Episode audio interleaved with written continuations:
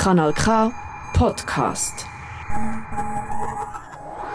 Kanal K Kultur pur mit einer weiteren Ausgabe unserer Filmfestival-Tour.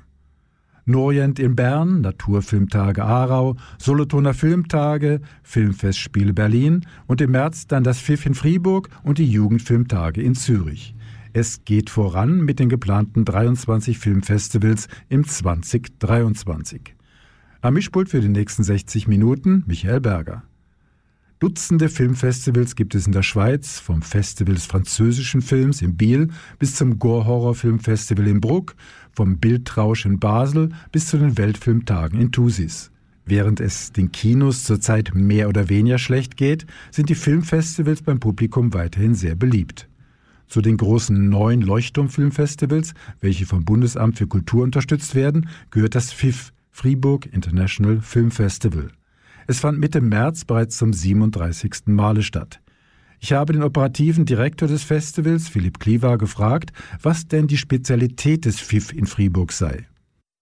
Denn FIF ist ein Festival für das Publikum äh, vor allem. Wir haben einen Wettbewerb äh, Lateinamerika, Afrika und Asia und wir haben Themen. Äh, dieses Jahr ist es Gastronomie. Wir haben kein Market. Wir haben äh, Leute, die, also Filmemacher und Filmemacherinnen, die, die zu uns kommen, aber keine äh, Industrie, sogenannte Industrie, wie zum Beispiel Locarno oder Nyon. Was hat sich jetzt geändert in den letzten Jahren bezüglich dem Filmfestival in Fribourg? Der heutige Direktor, äh, äh artistische Leiter, äh, Thierry Jobin, ist äh, ein Cinephil. Und wenn er Filme aus Asien oder Lateinamerika oder Afrika sucht, sucht er auch Filme, die in, äh, zum Beispiel in, in Korea Erfolg haben und probiert er das hier zu zeigen, zum Schauen, was ist der Unterschied zwischen das Publikum in äh, Korea oder äh, hier in Fribourg. Und das bedeutet, wir haben keine Angst mehr von äh, Erfolgsfilmen. Es ist ja eine sehr große Bandbreite von Filmen, die bei Ihnen gezeigt werden von Actionfilmen bis hin zu sehr anspruchsvollen Filmen. Gibt es trotzdem noch irgendwie so eine Art roten Faden? Jedes Jahr hat man ein, eine Sektion Cinema Genre und da hat man eine Thematik. Und dieses Jahr ist es Gastronomie und das ist, äh, das ist sehr äh, interessant, weil äh, wir interessieren ein Publikum, der vielleicht den Pfiff nicht kennt und der kommt, weil er interessiert ist an, an, an Gastronomie und Film. Für Sie persönlich, was macht einen Film aus? Äh, mehr Pfeffer oder mehr Rahm oder mehr Umami? Für mich den, äh, den Sinn der, vom, vom, vom, vom Film ist, ist wichtiger als, als, als äh, wie der Film gemacht ist. Äh, aber das ist äh, mir persönlich und ich bin nicht Mitglied von der Auswahlkommission. Es ist schwierig im Augenblick in der Szene für die Kinos. Viele Kinos werden geschlossen. Durch die Pandemie hat es auch Schwierigkeiten gegeben. Wie sehen Sie jetzt im Augenblick so die Chance von Filmfestivals zu bestehen? Die Filmfestivals sind wichtig für die Kinos und die Kinos sind sehr wichtig für die Filmfestivals natürlich. Äh, besonders hier in Fribourg, wo, wo wir äh, alle Filme in Kinos zeigen es ist äh, nicht der Fall zum Beispiel in Nyon oder in anderen Festivals, die äh, äh, Raum bau, bauen nur für den Festival. Aber für uns ist es natürlich sehr wichtig, dass es, dass es Kinosäle gibt. Und für die Kinos sind die Festivals wichtig, weil es, sind Events.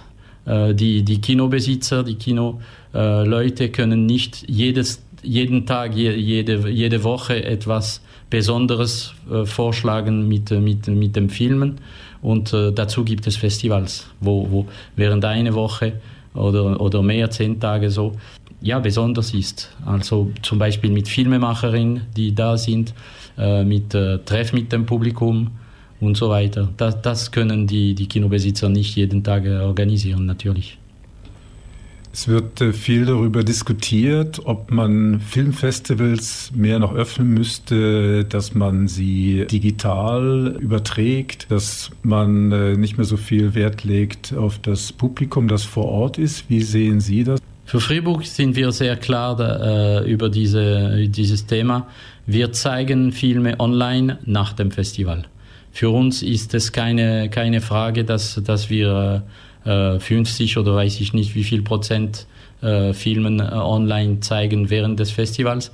Für uns das Festival ist ein äh, Treffenort äh, für die Leute und die, die, die Filme müssen auf große Leinwand gezeigt werden. Ich hoffe, es wird noch äh, gute Filme geben, äh, weil das hängt auch dazu natürlich. Ähm, aber ich bin, ich bin ziemlich positiv. Äh, ich glaube, die, die Kino-Experience, die, den großen Leinwand, die Dunkelheit im, im, im Saal, äh, den, äh, da, da, dass die Leute sich nicht alle kennen, es ist nicht dasselbe. Man kann, man kann das größte äh, Home Cinema haben zu Hause, äh, das es gibt. Es bleibt, dass es nur Leute, die sich kennen, mehr oder weniger, die den, den Film besuchen. Und ich glaube, die, die soziale Erfahrung ist total anders, wenn man einfach ins Kino geht. Philipp Kliever, Direktor des FIF Fribourg International Film Festivals. Philipp Kliever ist übrigens auch Präsident der Vereinigung der Schweizer Filmfestivals, Conference de Festivals. Diese wollen die Zusammenarbeit der großen Festivals im operativen, technischen und filmpolitischen Bereich fördern. Zurück zum FIF. Für mich war das der erste Besuch beim Filmfestival in Fribourg. Die Festivalkinos sind alle sehr zentral in der Nähe des Bahnhofs gelegen. Die meisten Filme wurden in dem Multiplex-Kino Arena mit zehn modernen Sälen gezeigt. Alles hat bestens geklappt, die Technik natürlich auf Top-Niveau. Festivals in Multiplex-Cinemas sind für eine so große Veranstaltung perfekt. Alles ist kompakt an einem Ort, doch die Atmosphäre leidet leider etwas darunter. Irgendwie kam zwischen Werbeständen für Schoki und Wein und den obligaten Popcornmaschinen nur wirklich Stimmung auf, wenn Schulklassen einmarschierten und etwas Rambazamba veranstalteten. Und für einen Treffpunkt außerhalb der Arena, zum Beispiel vor den verschiedenen Festivalrestaurants rund um den Bahnhof, war es leider noch etwas zu kühl. Die Festivalfilme zum Genre Essen, Gourmet, guten Appetit haben beim FIF voll gezündet und konnten viele zusätzliche Besucher für das Filmfestival interessieren, die sonst wohl kaum den Weg ins Kino gefunden hätten. Unter anderem stand der deutsche Kultfilm Soul Kitchen von Fatih Akin auf dem Programm, der Doku-Film Trüffelhunters über Trüffelhunde im Piemont, der indische Erfolgsfilm Lunchbox, Green Fried Tomatoes und der französische Menschenfleisch-Gourmet-Klassiker Delikatessen. Das Herzstück eines jeden Filmfestivals ist ja der Wettbewerb. Zwölf lange und 15 kurze Filme wurden in Fribourg von der Jury und vom Publikum begutachtet. Besonders aufgefallen sind mir dabei Filme aus der Mongolei, Tunesien und Japan. Zunächst Harvest Moon. Tulga kehrt nach vielen Jahren zurück in sein Heimatdorf in der kargen mongolischen Steppe. Sein Stiefvater ist gestorben und er hilft beim Einbringen des Heus. Dabei trifft er den zehnjährigen Jungen Tuntulai, der bei seinen Großeltern lebt und dem schrecklich langweilig ist. Sie freuen sich an und verbringen viel Zeit zusammen, bis Tuga wieder zurück in die Hauptstadt muss. Harvest Moon ist ein Film für Jung und Alt. Es geht um Einsamkeit, Freundschaft, über die Probleme von Moderne und Tradition in der Mongolei. Die schönste Drehbuchidee im Film ist, wie Tulga auf einer Anhöhe einen hölzernen Turm baut, damit der Handyempfang auch in der Steppe möglich ist. Ein netter Familienfilm, bei dem auch ruhig ein paar Tränchen fließen dürfen. Harka spielt in Tunesien und zeigt die Wut und die Verzweiflung der jungen Leute nach dem arabischen Frühling auf. Nachdem Ali lange von zu Hause weg war und sich mit dem Verkauf von geschmuggeltem Benzin durchgeschlagen hat, muss er sich nach dem Tod seines Vaters um die beiden jüngeren Schwestern kümmern. Sie verlieren das überschuldete Haus und landen auf der Straße. Ali versucht eine Anstellung zu bekommen, schmuggelt im großen Stil Benzin und scheitert. Aus persönlichen Gründen, weil er immer schnell auf 180 ist, aber auch wegen der Bürokratie, Korruption und weil ihn die Verantwortung, sich um seine Geschwister zu kümmern, völlig überfordert. Ein starker Film des ägyptischstämmigen amerikanischen Regisseurs Lotfi Nathan. Haka wurde bereits in Cannes ausgezeichnet und wird sicher auch in den Schweizer Programmkinos laufen. Der klar beste Film des Festivals war für mich, übrigens auch für die Jury, Plan 75 aus Japan. Was wäre, wenn ältere Menschen mit 75 mit vorsichtigem Druck nahegelegt bekämen, zum Wohle der Gesellschaft aus dem Leben zu scheiden? Die Kosten für den Freitod werden von der Organisation übernommen, die Beerdigungskosten und es gibt noch ein kleines Taschengeld, welches man vor dem freiwilligen Tod verjubeln kann. Der Film Plan 75 spielt in Japan und kommt in keinster Weise wie ein Science-Fiction-Film daher, sondern zeigt in ruhiger Form, schon fast wie in einem Dokumentarfilm, wie sich ältere Menschen mit diesem heiklen Thema beschäftigen. Und auch jüngere Personen spielen eine wichtige Rolle im Plan 75, denn wie reagieren die Angestellten der Organisation? Haben sie selber Gewissensbisse? Mich hat der Film sehr bewegt, eben weil er so realitätsnah daherkommt. Würde das Thema in der Schweiz oder in Deutschland behandelt, wäre der Film sicher laut oder eher kitschig geraten. Doch die ruhige Art der japanischen Schauspieler macht den Film zu einem Kinoerlebnis der besonderen Art. Und Plan 75 hat den Hauptpreis der Jury sicher verdient. Plan 75 kommt Anfang Mai in die Kinos. Hören wir nun ein musikalisches Intermezzo aus der Mongolei, kein Titel aus dem Film Harvest Moon, aber wohl trotzdem passend.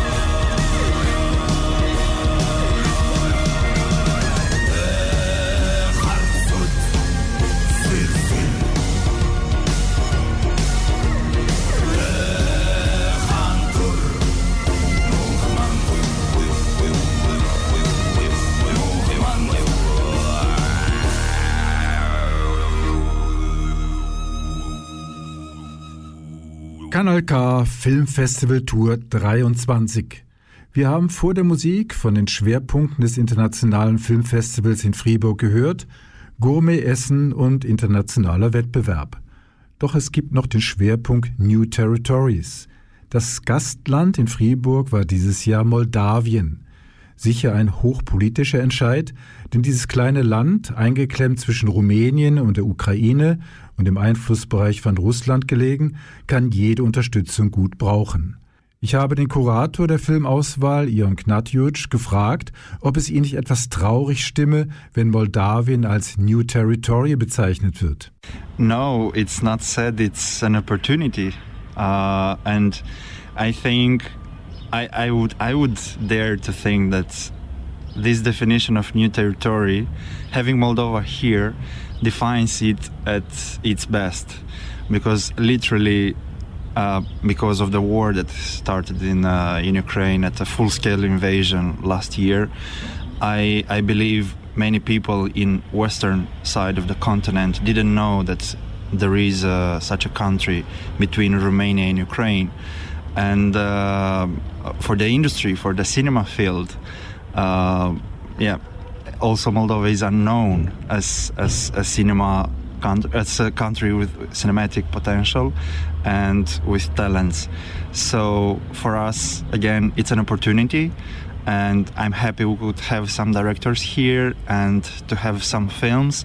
It's not it's just a few of them out of many very good films and my hope for the future is that there will be even more interest and we'll have even more films and, and talents present here. So definitely it's not a sad thing. It's a door that was open. It's as I said to, to the artistic director of the festival, Mr. Thierry Jobin, that it's a bridge we're building together and it goes both directions and it's a work that we continue in the upcoming years. It's not something that stops here this year for, for this edition only. Somit hat der Krieg in der Ukraine dem moldawischen Film die Chance gegeben, sich zu präsentieren und Ion Knatwitsch macht das Beste aus dieser eigenartigen Situation und hofft, dass dies ein Anstoß sein wird, dass moldawische Filme auch in Zukunft mehr zur Kenntnis genommen werden.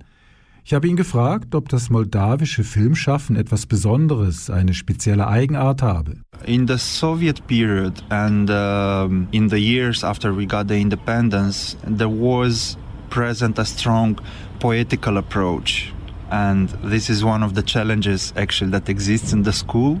We used to define ourselves as poets. So uh, the, the, same the same uh, characteristic applied to, to the cinema. But now we are trying to getting rid uh, of that not as, because it's something bad but it's something that we don't new voices don't necessarily relate to. And I think we are moving to we, we like to laugh we we love humor. Humor was our uh, weapon to to defend in front of problems during during the times. Uh, we have a saying that when Moldavians they sit at one table, at one corner they cry, at another corner they laugh. so my belief is that the, the artistic vision is not defined yet. It's the voices that are looking for it, for what what defines them, but humor definitely something that will characterize our films. Während das moldawische Filmschaffen in der Sowjetzeit eher für das Poetische stand, sind es jetzt mehr Filme, die mit etwas Humor gewürzt sind. Aber eben nicht mit Schenkelklopfhumor, sondern Humor, mit dem man das Elend in Moldawien besser erträgt. Ion Knatjuc selbst ist Journalist, Produzent und Dokufilmer und studierte lange Zeit in Rumänien. Doch nun ist er in seine Heimat zurückgekehrt und ich habe ihn gefragt, ob es möglich ist, als Filmemacher in Moldawien zu arbeiten. It's divided here and it's a matter of choice. My own example is that many years ago, like 15 years ago, I left the country to study in Romania and it's European Union and it offers better opportunities and there are some situations as as mine where people go abroad because of the I don't know artistic freedom, because of the financial opportunities for for productions. But this is definitely a choice because I came back in in the country, and at some point you can see only problems, only difficulties, but at the same time, these problems they create some new opportunities. Being a small country reduces the production costs. Being a small country gives you a faster access to characters. Being an, uh, an emerging industry gives you like more space for experiments. We don't have yet very established rules. There is nobody that would say, "Oh, this is not good, this is not correct." But if you go like in a Swiss industry, for example, or German or French, I mean, oh my God, you have to align to so many layers and so many filters and, and, and so on. So definitely, you know, there is this um, Morgana effect that the West attracts you with.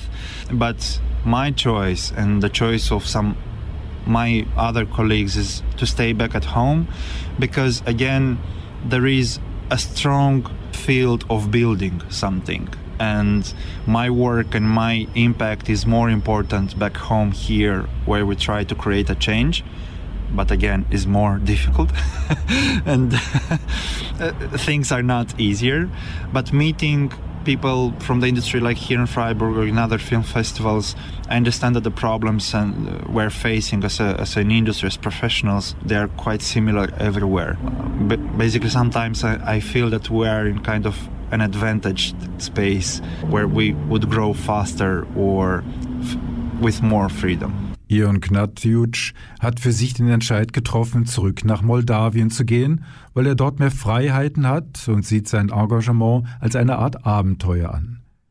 Ich habe übrigens mit Ion Anfang Juni in Rumänien abgemacht. Dort läuft das Cluj Filmfestival und er wird mir dort vor Ort mehr zum rumänischen und moldawischen Filmschaffen erzählen. In Fribourg hatte ich die Gelegenheit, einige moldawische Lang- und Kurzfilme anzuschauen und war beeindruckt von der Frische der Filme und ihrem Humor, auch wenn natürlich das Leben speziell auf dem Lande gar nicht so lustig scheint. Einen sehr guten Eindruck über das Leben und Denken der Menschen in Moldawien und in der ganzen Region hat mir ein Dokumentarfilm über eine Gruppe von Telekommunikationstechnikern im Grenzgebiet zwischen Moldawien, Ukraine, Bulgarien und Rumänien gegeben. Warum das?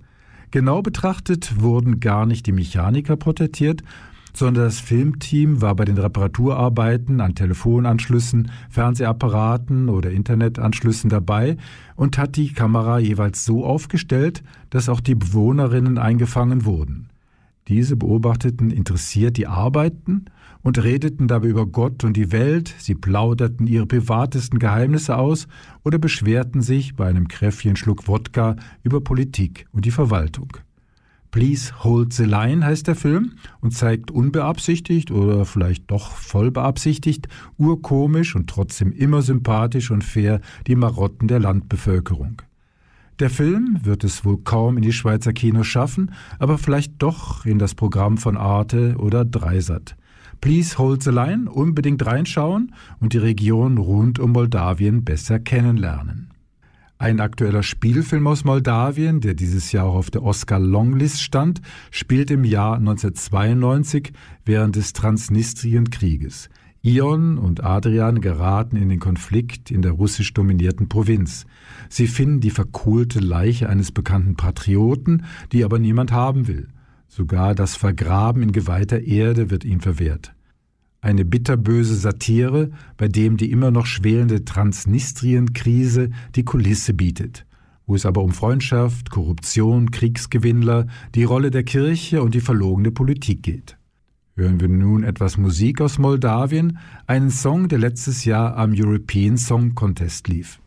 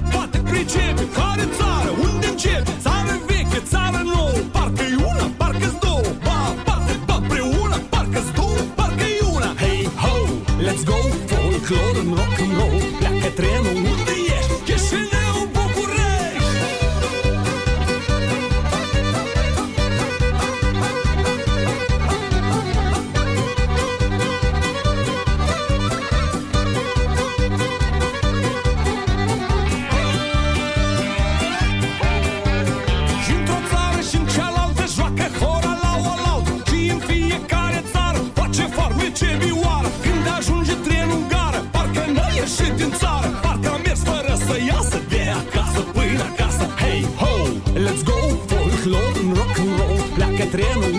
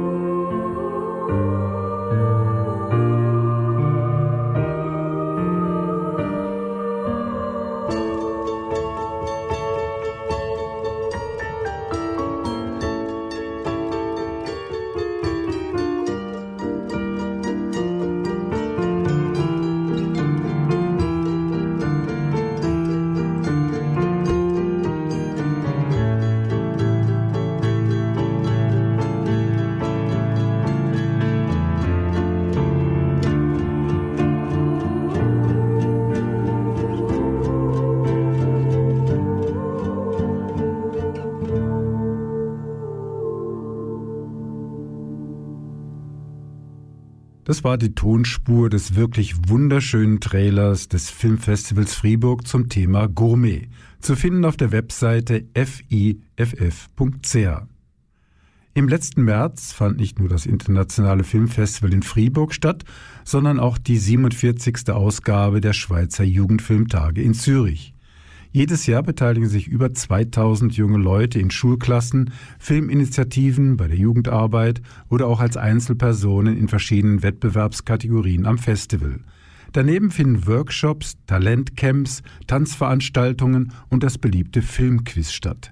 Speziell gab es dieses Jahr die Gelegenheit, Filme aus Griechenland näher kennenzulernen. Ich habe die Co-Festivalleiterin Joe Bardo gefragt, was der Unterschied ist zwischen den Filmen, welche am Festival gezeigt werden, und den Filmchen, welche Jugendliche mit dem Handy irgendwo spontan aufnehmen und auf YouTube oder TikTok stellen. Hauptunterschied ähm, die Absicht ist, mit der man diese verschiedenen Plattformen benutzt oder herangeht. So während auf Social Media man kann ziemlich schnell einen Mini-Blog des Tages machen, also Schnitte und teilen. Wenn es kommt daran, einen Film zu drehen, also das, die ganze Denkweise ist anders. Also die Geschichten sind viel komplexer, die Technik, also Lichte, Farben und so sind auch ziemlich mehr ausgearbeitet. Und hier wir zeigen Filme, die definitiv mehr Tiefe haben das, was man vielleicht auf Social Media konsumiert, ist ja nicht unbedingt oberflächlich, aber es hat eigentlich ein anderes Ziel. Und, und hier es gibt auch Diskussionen, man ist in Kontakt mit den Menschen viel mehr. Ja, ich glaube, vielleicht das ist der Unterschied. Eben beim Festival werden ja in verschiedenen Kategorien ganz verschiedene Filme gezeigt, teilweise auch Animationsfilme. Gibt es trotzdem irgendwie so einen roten Faden, irgendwelche Filmthemen, die besonders herausstechen? Also die Themen dieses Jahr, ich würde sagen, wir haben am meisten Filme, die von Mental Health oder Mental Health Awareness, die sie darüber diskutieren oder kontextualisieren. Und dann wir haben auch ziemlich in jedem Film, also wenn es kommt in Kategorie A oder B, die sind die Filme von Jugendlichen und Kindern, der wir haben mehr Magie und Zeitreisen. Ja. Schaut ihr bei den Filmen noch ein bisschen, dass die Kinder, die Jugendlichen wirklich die Filme gemacht haben und nicht irgendwie die mhm. Lehrer mehr oder weniger mhm. den konstruiert haben? Wir versuchen ein bisschen so zu schauen, also wie viele Eltern waren in, also in Produktion, ab und zu wir bekommen also eine Liste. Es gab 18 Jugendliche und zwei Erwachsene, aber wir können nicht mehr wissen. Es ist ein bisschen schwierig. Also viele Filme sind durch Workshops oder durch ja, Filmschulen gemacht und da ist immer ein bisschen, also man versucht, aber man weiß es nicht genau. Wie wichtig ist das für die jungen Filmemacherinnen und Filmemacher, motiviert zu werden, durch so ein Filmfestival weiterzumachen oder dass sie durch ein Filmfestival bekannt werden und vielleicht dann doch in die große, weite Filmwelt kommen? Also ich glaube, für mehr ist die allererste Erfahrung und wenn sie eine gute Erfahrung haben und das kann einfach sein, also den Film auf der großen Leinwand zu sehen, das ist schon ein Winning. Und ja, dann man sagt, okay, das eigentlich, das kann ich machen und das Publikum reagiert immer gut. Und wir versuchen, also wir haben auch 22 Preise, also jeder hat eine Chance und ja, wir versuchen so viel wie möglich eine gute und Wohlerfahrung zu, zu geben. Du hast es ja vorhin schon gesagt, Filmfestivals sind dafür, dass man zusammenkommt, sich austauscht. Äh, aber es wird auch immer wieder gefordert, dass diese Art von Filmfestivals mehr auch digital sind, äh, online, dass man eben in aller Welt dann live mhm. dabei ist. Ja, ähm, wir hatten nur bis jetzt, also nur während die, wenn die Pandemie prominent war, wir hatten einen Livestream gemacht, also vor zwei Jahren, aber schon jetzt, wir sind voll mit einem zum Ort Festival und wir hoffen, dass wir immer vor Ort sein können, weil es, also das menschliche Kontakt mit der jungen Filmemacherin ist einfach zu wichtig. Also man hat nicht dieselbe oder die gleiche äh, Erfahrung online. Also wir wünschen, dass wir vor Ort bleiben. Also gestern, wir hatten 350 Kinder im Kinosaal mhm. und das war ziemlich spannend. äh, heute noch wieder 250 äh, bei Kategorie B und es ist immer so eine Überraschung und auch einfach schon. Jobado, Festival-Co-Leiterin der Jugendfilmtage in Zürich. Das Festival fand dieses Jahr im Kino Abaton und in der Zentralwäscherei statt. Es war sehr lustig in den Kinosälen mit anzusehen, wie über 200 Kinder und Jugendliche ihre eigenen Filme mit großem Getöse unterstützten oder bei den Konkurrenzfilmen ab und zu an der eher falschen Stelle applaudierten oder lauthals vorgaben, sich zu gruseln. Die an den Filmen beteiligten Kinder und Jugendlichen wurden nach der Vorstellung jeweils auch auf die Bühne gebeten und konnten sich dort auf großen Kisten gemütlich machen und etwas zu ihren Werken erzählen. Moderatorin Ann Meyer, bekannt von SRF und Kanal K, führte sehr professionell und empathisch durch diese Gespräche. Ich habe mir den Block B mit Filmen von Jugendlichen bis 16 Jahren angeschaut und hatte viel Spaß an der Vielfältigkeit der Filmthemen. Da war erst einmal ein Furz, der zur Ausrottung der Menschheit führte, aber glücklicherweise durch eine Zeitreise rückgängig gemacht werden konnte. Dann ein Banküberfall, bei dem die Polizei an der Nase herumgeführt wurde, ein 33-sekündiger netter Animationsfilm mit Papierschnipseln. Sherlock Holmes musste in Form eines alten Charlie Chaplin-Films die Entführung eines Hundes aufklären. Und im Horrorstreifen Die Killerzahnspange erlebten drei junge Meitli beim Zelten im Wald Schreckliches. In Bedtime Run ging es um ein Rennen. Ziel war es, zur richtigen Zeit zu Hause zu sein, um noch den Sonnenuntergang zu erleben. Und in der eher traurigen Geschichte Stuck ging es um den Verlust einer Freundin. Drei Filme sind mir besonders aufgefallen. Anthrophos, hier wurden junge Menschen bei ganz normalen Beschäftigungen beobachtet und eine Off-Stimme wunderte sich über diese komischen Geschöpfe. Es stellte sich heraus, dass die Beobachter Außerirdische sind und das Besondere an der Tonspur ist, dass eine der Filmmacherinnen die Texte rückwärts eingesprochen hat. Sie kann nämlich scheinbar fließend rückwärts sprechen. Und dann wurde alles wieder vorwärts laufen gelassen. Hier ein kleiner Ausschnitt. Diese zwei Menschen kämpfen. Warum machen sie das? Laufe unseres Dokumentation sind wir in direkten Kontakt mit Menschen gekommen.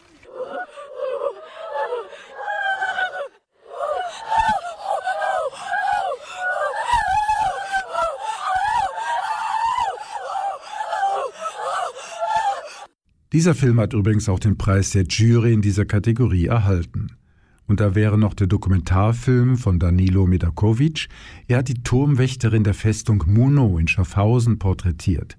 Zwar hatte die Kamera ab und zu Schwierigkeiten, in der schummrigen Beleuchtung die Schärfe richtig einzustellen und der Ton war auch nicht mal ganz gut verständlich, aber ich fand den Film gelungen, weil er mich an die Anfänge des halbprofessionellen Lokal-Fernsehjournalismus erinnert hat.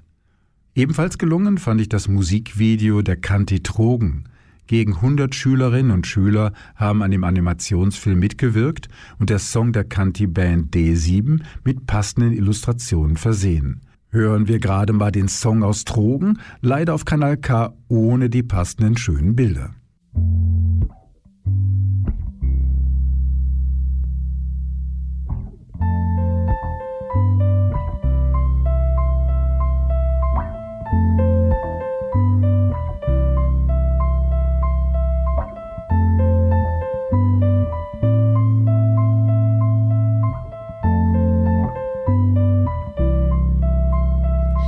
Herzlich willkommen im falschen Film.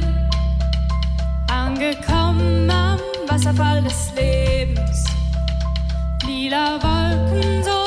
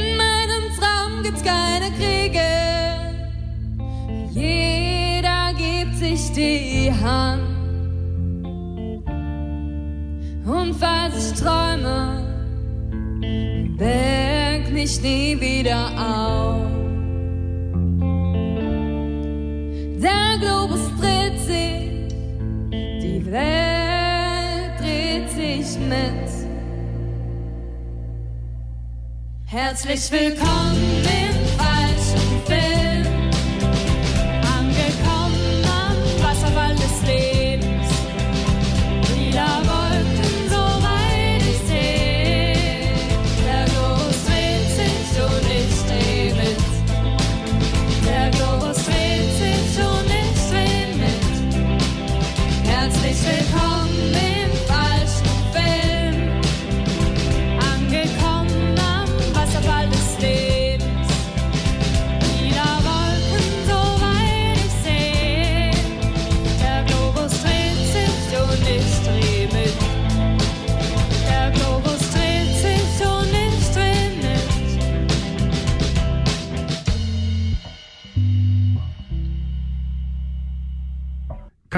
K zu den 47. Schweizer Jugendfilmtagen.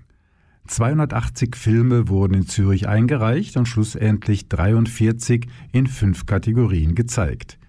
In der Kategorie E ging es eher ernsthaft zur Sache. Dort starteten acht Filme von Filmschaffenden bis 30 Jahren, die eine Filmschule oder eine andere gestalterische Fachhochschule besuchen. Die Qualität dieser Filme war sehr gut. Die Jury hat den Film Ci Andavo in Bicicletta von Mathilde Cesari ausgezeichnet. Der 13-minütige Doku-Experimentalfilm zeigt den Stausee im Versaska-Tal ohne Wasser. Der See wurde nach über 50 Jahren für Reparaturarbeiten an der Staumauer das erste Mal wieder entleert und die Filmmacherin mischt aktuelle Aufnahmen und Archivmaterial aus der Zeit der Bauarbeiten in den 60er Jahren zu einem stimmungsvollen Ganzen. Den Publikumspreis in dieser Kategorie erhielt Margan Franc für ihren Film Urs. Ich habe euch den Film bereits letzten Monat vorgestellt. Der sehr spezielle Dokufilm zeigt Margan Franc, wie sie mit dem Archivmaterial eines Amateurfilmers umgeht, der hunderte Stunden Bärenaufnahmen in Alaska und Russland gedreht hat und Hilfe braucht, daraus etwas Sinnvolles zu gestalten. Morgan Franc findet in diesem Archiv aber nicht nur herzige Bären, sondern auch viel Material von jungen Damen, die der Filmemacher vor allen Dingen in Russland gefilmt hat, was Morgan Franc gar nicht so lustig fand und deshalb die Zusammenarbeit aufkünden wollte. Die junge welsche Filmemacherin konnte bei der Präsentation in Zürich nicht dabei sein, weil sie just an diesem Tag den Schweizer Filmpreis erhielt für den besten Abschlussfilm. Herzlichen Glückwunsch! Hier ein kurzer Ausschnitt, wo Morgan Franc den Filmemacher zur Rede stellt. Für mich ist das, äh, ich denke, das ist primitiv, aber für mich ist das auch wie eine schöne Blume. Das ist ein schönes, Anführungszeichen, ein Stück ja, Natur. Ja, oder? aber eine Blume ist ein Objekt. Ja, klar. Aber die Blume, wenn ich die, wenn ich die fotografiere oder filme, wenn sie verwelkt ist, ja, dann ist das ist äh, wie eine Frau, die nicht so attraktiv ist. Also, ja, das ist ein bisschen blöd erklärt. Ähm, aber also du hast mich jetzt äh, schon auf dem linken Fuß erwischt hier.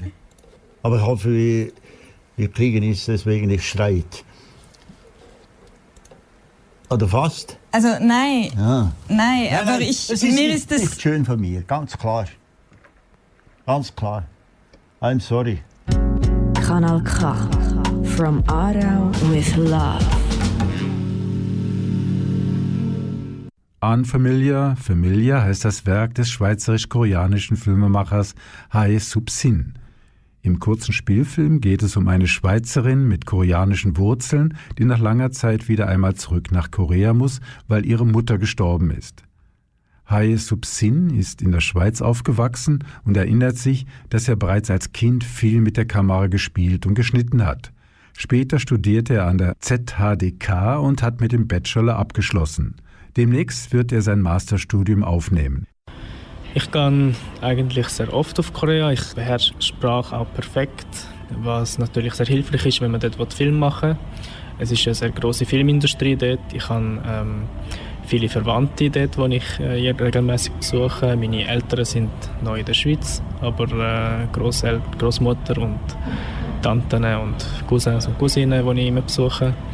Und mittlerweile habe ich dort auch äh, Bekannte im, in, der, in der Filmbusiness die ich besuche. Und gerade für den Film, den ich gemacht habe, habe ich ähm, große Hilfe bekommen von den Kontakten, die ich dort hatte. Und ohne ihnen wäre der Film nicht möglich gewesen.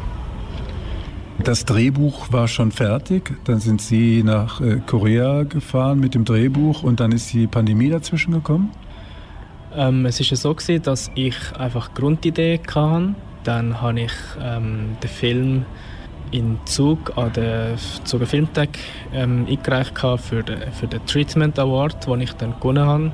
Und das ist so der, der Startpunkt von dem Projekt, dass ich ähm, Bedingung hatte, dass der Film ein Jahr später gezeigt wird. Das ist gerade, wo die Pandemie ausgelöst worden ist, passiert. Also ich habe gar nicht gewusst, was auf mich wird zukommen. Ich habe einfach gewusst, dass jetzt äh, Virus im Umlauf ist dann bin ich äh, im, im, gleichen Jahr im Dezember 2020 äh, bin ich auf Korea geflogen, habe dort meine Quarantäne müssen machen. Während zwei Wochen in einer, in einer Einzimmerwohnung müssen äh, nicht raus und müssen äh, wirklich zwei Wochen durchhalten. Und das hat eigentlich dazu geführt, dass ich ähm, das Drehbuch überarbeitet habe, das ich schon hatte ähm, mit der Hilfe von einer Drehbuchautorin, die ich kennt habe. Und äh, die natürlichen Umstände haben dazu geführt, dass man ähm, im Film auch sehr viel über Pandemie redet und über die Zustände, die gerade sind und ähm, was das auch für einerseits für, auf die Gesellschaft für eine Wirkung hat, aber andererseits auch für die Familie und äh, Verhältnis zwischen innerhalb von der Familie. Und die Schauspielerinnen und Schauspieler in dem Film? Ähm, ich habe große Hilfe bekommen von meinem Kameramann. Der ist ähm, in Korea ein sehr etablierter, der auch viele Serien schon äh, gefilmt hat. Und er hat einerseits bei mir ähm, Kamera gemacht, aber auch ein bisschen ähm, mitgeholfen bei der Produktion. Und durch ihn habe ich ähm, Kontakt bekommen von der Hauptdarstellerin, die ähm, in Korea sehr bekannt ist Sie hat ähm, dann mein Drehbuch gelesen und äh, zugesagt, auch weil sie gespürt hat, dass ähm, es ein sehr persönliches Projekt ist, wo ich selber auf Beine gestemmt habe, gestemmt habe und äh, ohne irgendwie Förderung oder so. Wir haben äh, die anderen Schauspieler und Schauspielerinnen haben wir auch über den Kameramann ähm, castet. Und dann hat sich so eigentlich ergeben, dass wir äh, eine ganz tolle Filmcrew bekommen. Die meisten haben ähm, schon einen Film gemacht mit dem Kameramann. Ich bin der Einzige aus der Schweiz und das war eine interessante Mischung. Gewesen. Aber ich kann mich dann auch schnell gut können, ähm, mich einbinden und äh, was natürlich wichtig ist als Regisseur, ähm, gerade in der koreanischen Filmindustrie ist man ist, ist, äh, sind die Hierarchien noch ein bisschen anders und äh, die Regie ist ganz oben auf der Spitze und ähm, was ich dann aber ähm, wie reingebracht habe, ist äh, so ein eine flache Hierarchie gewesen. Ich habe allen gesagt, dass ich äh, bereit bin, um auf Ideen zu hören von den anderen und das hat, hat die koreanische Crew eigentlich sehr gefreut, dass sie können, haben können ein anders einen Film machen wo und auch kreativ mehr eingebunden sind. Ähm, der Film ist äh, rein über ähm, Crowdfunding finanziert. Also wir haben äh, parallel in der Schweiz und in Korea ein Crowdfunding gestartet und ähm, ohne, die, äh, ähm, ohne das zu machen, wäre der Film nicht möglich, möglich gewesen, weil wir doch auch sehr viele professionelle Filmschaffende hatten auf dem Set und auch eben ähm, bekannte Schauspielerinnen und ähm, sie haben natürlich weniger verdient, als sie normal würden verdienen, weil es auch ein Kurzfilm ist, aber wir haben ähm, doch einen symbolischen Betrag für alle ähm, fair gezahlt. Wo sehen Sie jetzt so Ihre äh, Zukunft? Eher in Korea oder eher in Europa, in der Schweiz? Ich mache gerade meinen Master an der ZHDK. Also ich habe vor kurzem angefangen zu studieren wieder an der gleichen Schule. Ich sehe mich momentan eher in der Schweiz, ähm, weil in der Schweizer Filmlandschaft ähm, die Kreativität viel mehr gegeben ist als jetzt in Korea. Aber ich würde mich nicht ausschließen. Ähm, wenn ich eine gute Gelegenheit habe, würde ich natürlich auch gerne mal einen, in Korea einen Film machen. Ähm, mein nächstes Ziel ist jetzt mein Abschlussfilm an der ZHDK und ähm, was danach passiert, da lasse ich ähm, verschiedene Sachen auf mich zukommen. Ich bin aber auch ähm, dran, einen langen Spielfilm zu schreiben.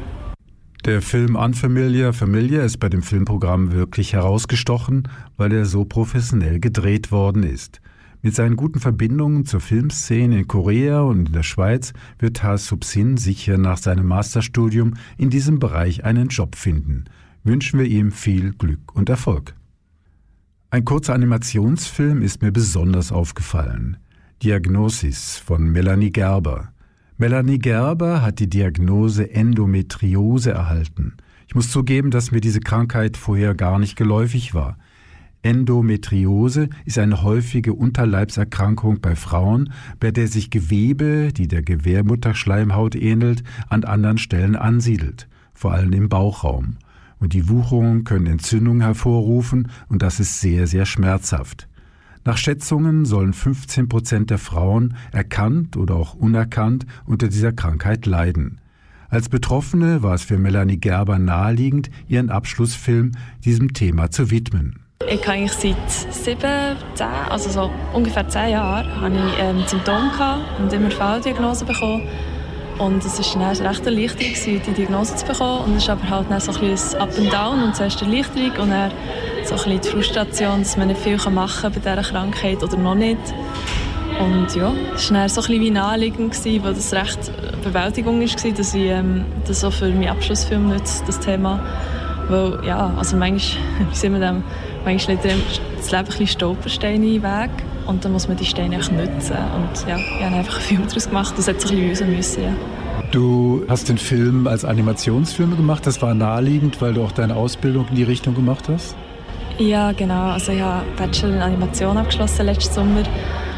Also es ist halt auch Animation gibt eben halt auch die Möglichkeit, ähm, sagen wir Objekt oder Gefühl oder auch Wesen darzustellen, was es schon nicht gibt. Also das ist ja also ein kleines Problem bei Endometriose, dass man es nicht sieht oder so gut wie nicht sieht, außer man hat eine Operation gehabt, dann sieht man die Narben.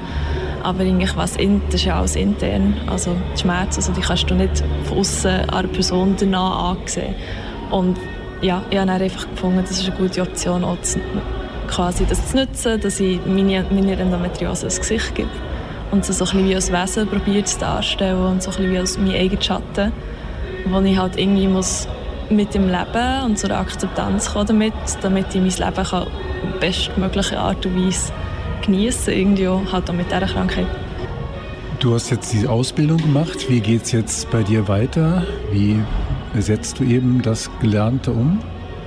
Ja, bei mir ist es eigentlich ähm, recht schnell vorwärts gegangen. Also klar, man hat so ein bisschen zum intersten Film, der so ein bisschen auf Festivals läuft und am Anfang hat man sehr viel auf den Film gelegt und gefunden, das muss unbedingt abgehen und bei mir ist es aber dann eigentlich tollerweise ähm, schon ziemlich professionell weitergegangen. Also ich habe direkt nach der Schule für Simon's Cat arbeiten. Ähm, das ist ein Studio in London und es ist recht beliebt, Simon's Cat. Also vor allem Großbritannien ist hier in Europa auch teilweise bekannt. Ähm, ja, es ist mega herzig. Es ist ein, klein, klein, kleines Studio, aber dadurch halt auch sehr familiär und wir nehmen wirklich sehr viel Rücksicht aufeinander, schätze ich sehr. Und dann habe ich zuerst Clean-Up gemacht und Coloring und jetzt darf ich dann ähm, als also Junior Animator anfangen.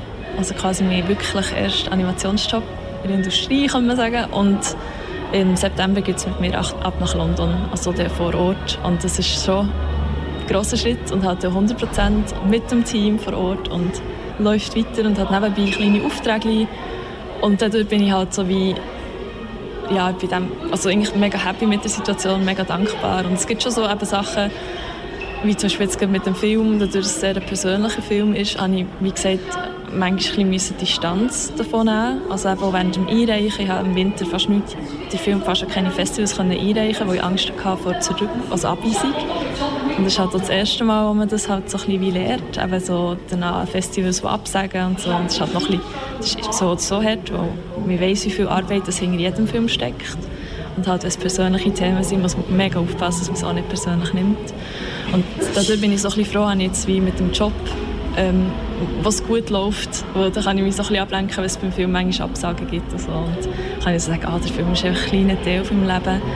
Er ist ein wichtiger Teil, aber es ist für mich so ein wie der Film ist für mich wie eine Sticknote quasi, dass wenn ich wieder so in eine Phase hineinkomme, wo die Endometriose mehr von meinem Leben einnimmt und mich ein hindert, vielleicht auch, dass ich den Film anschauen kann und sagen, okay, das ist scheiße, aber man kommt irgendwie mit einer Verhandlung wieder zu einer Akzeptanz. Und vielleicht braucht es halt einen Trauerprozess, den man erlebt in dieser Zeit, aber es geht wie weiter. Und die Krankheit ist ja zum Glück, sie ist chronisch und sie schießt an wirklich, aber es ist, ähm, also ich kann damit leben und es ist auch nicht verheerend in dem Sinne, für mich momentan.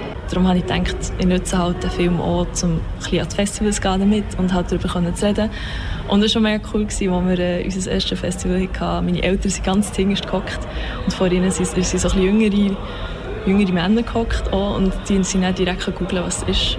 Und das, das ist klar, ich, ich, ich, bin mega aufgeregt in diesem Festival und auch sehr emotional. Das ist das erste Mal, als ich den Film gesehen habe und ich bin dann ein bisschen schlechter zu mit der Endometriose, aber es hat mir so richtig einen Push gegeben, also zu wissen, hey, das wird gegoogelt, zumindest das. Darum ja, also ich glaube, es ist echt mega wichtig, dass man darüber redet miteinander und auch Leute, die die Symptome haben, aber nicht wissen, was es ist, dass die zu viel früher zu einer Diagnose kommen dadurch. Weil es sollte eigentlich nicht zehn Jahre lang gehen, bis man eine Diagnose bekommt. Melanie Gerber hat mir sehr offen über das Thema Endometriose Auskunft gegeben.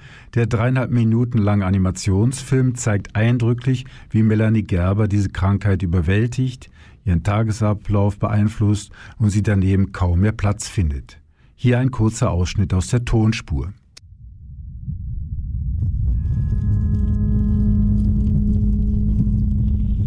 Ich habe eine Zeit gebraucht, zum Verstehen, zum Spüren. Meine vernarbte Haut. Keinen Tag mehr in einem gesunden Körper. Die Pillen, süße, kleine Stückchen auf meiner Zunge.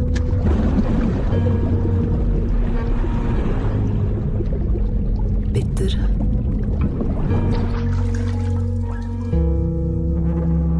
Es ist ein ständiges Ringen um Raum.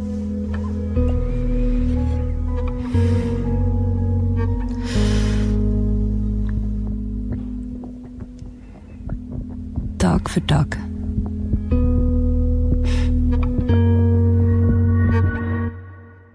drücken wir Melanie Gerber die Daumen und hoffen, dass ihr Film dazu beitragen kann, Endometriose bekannter zu machen und Forschungsgelder für neue Behandlungsmethoden freizusetzen. Und was speziell wird mir persönlich von den Festivals im März in Erinnerung bleiben? Drei Tage Rückenschmerzen. Doch nicht vom stundenlangen Filmeschauen, sondern von einem 4D-Flugzeugabsturz beim Filmfestival in Fribourg. Emergency Declaration heißt der koreanische Katastrophenfilm, den ich in einem Spezialkino im Arena Fribourg sehen musste. Während des 140-minütigen Spektakels wurden die Zuschauer auf den Sitzen durchgeschüttelt, mit Windmaschinen angeblasen, angeblitzt und sogar mit Wasser besprüht. Vorab musste ich als Zuschauer bestätigen, dass ich nicht an Herzproblemen leide, nicht an epileptischen Anfällen, noch sonst gesundheitlich voll Zweck bin. Doch so schlimm hatte ich es nicht erwartet. Wenn man nicht hautnah den Flugzeugabsturz erlebte, wurde man zusätzlich mit Autoverfolgungsjagden gequält und spürte dabei jede einzelne Bodenwelle. Aber auch inhaltlich war der Film für mich eine Enttäuschung.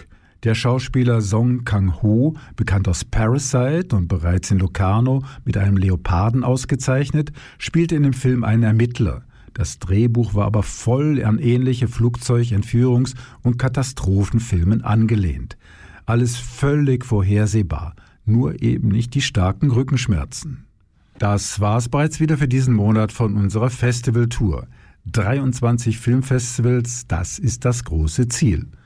Nummer 7 und 8 warten bereits im April. Das ist das Dokumentarfilmfestival in Nyon, Visions Irréelles und das Brook Gore Fantastic Horror und Beyond Festival. Mehr zu diesen beiden Festival-Events dann am 6. Mai auf Kanal K. Vielleicht sehen wir uns ja in Nyon oder in Bruck. Ich würde mich freuen. Bis bald. Vom Mischpult verabschiedet sich Michael Berger. Das ist ein Kanal K Podcast Jederzeit zum Nachhören auf kanalk.ch oder auf deinem Podcast App.